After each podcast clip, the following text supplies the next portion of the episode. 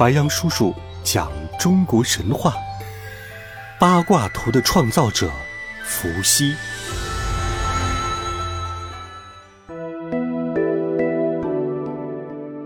在远古时代，人们对大自然一无所知，不知道天气为什么会变化，日月为什么会交替。对于这些问题，连最聪明的伏羲也常常想不明白。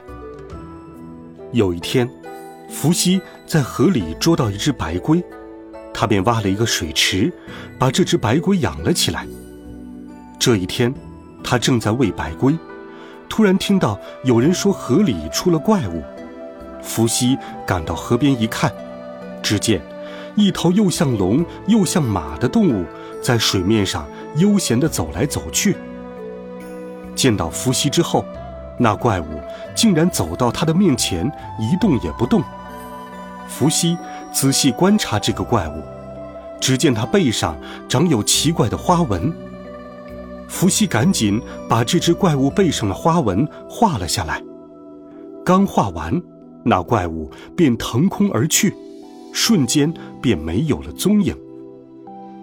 怪物离去之后，大家纷纷围了上来。询问伏羲：“这究竟是个什么东西？”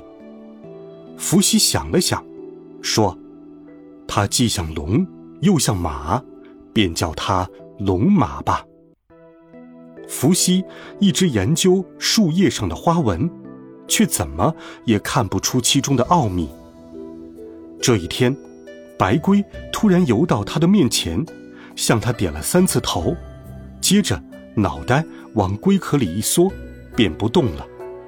伏羲感到很神奇，便盯着白龟看，突然发现，龟壳上的纹路似乎也蕴藏着奥秘。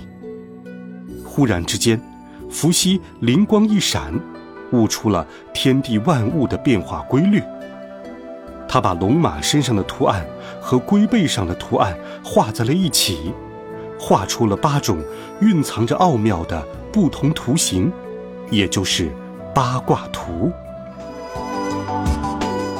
八卦图具有寓意的一些图案，代表天地雷风水火山泽。